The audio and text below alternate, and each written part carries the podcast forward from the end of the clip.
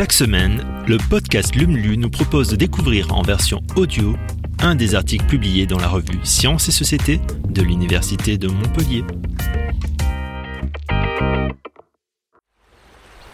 Vaste domaine d'exploration, mais aussi habitat et source de nourriture, c'est aux océans que ce 18e numéro est consacré.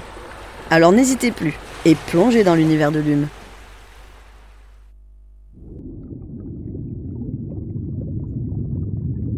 Sous les océans, la Terre.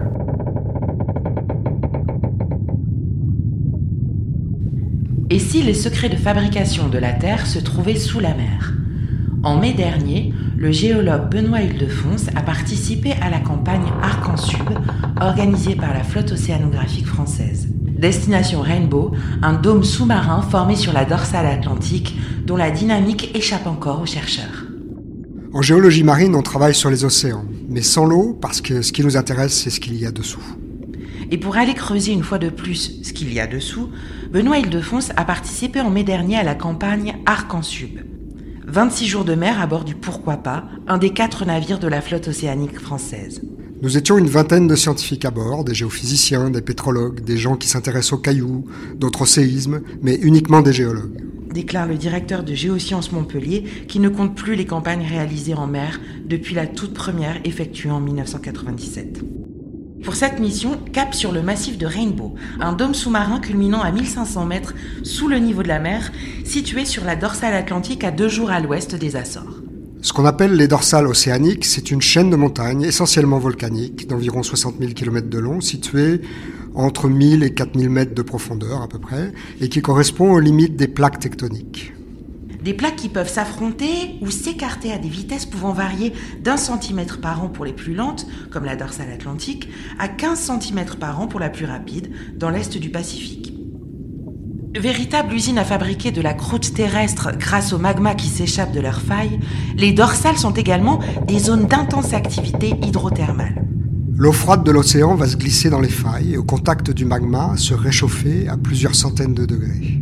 Quand cette eau, qui au passage s'est chargée d'un certain nombre d'éléments chimiques, atteint des conditions supercritiques, elle remonte et ressort sous forme de panache.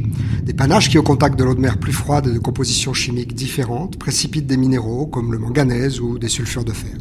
En plus de la biodiversité unique qu'elles abritent et du gisement de minerais précieux qu'elles contiennent, ces dorsales jouent un rôle capital dans le refroidissement de la planète. On estime que le volume intégral de l'océan est recyclé dans cette circulation plus de 100 fois en 80 millions d'années. En une journée, cela représente à peu près 1 million de piscines olympiques ou 45 lacs du Salagou.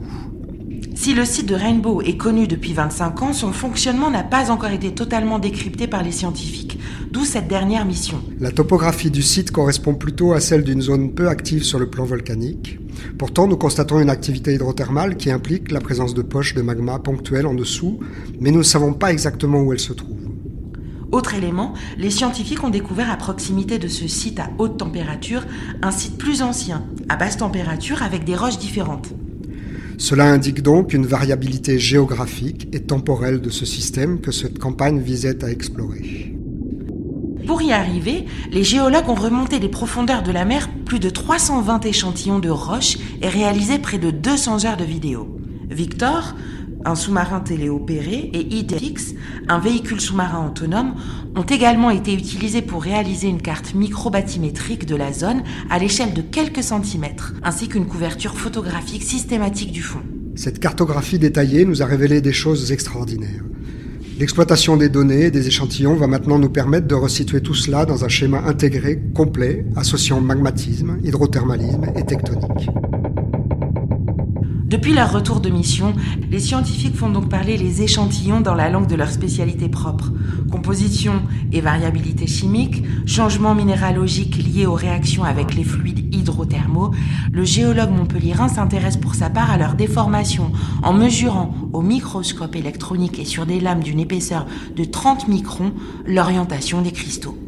Ces microstructures donnent des indications sur la température à laquelle ces roches se sont déformées. Explique Benoît Hildefonse avant de conclure. En géologie, nous travaillons très souvent à toute petite échelle pour comprendre des dynamiques qui s'exercent, elles, à très grande échelle.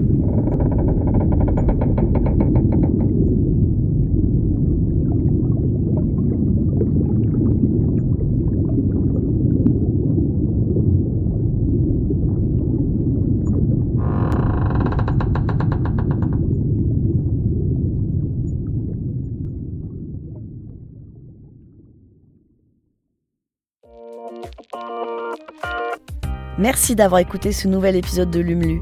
Si vous le souhaitez, vous pouvez nous laisser un avis sur Apple Podcast ou sur Spotify.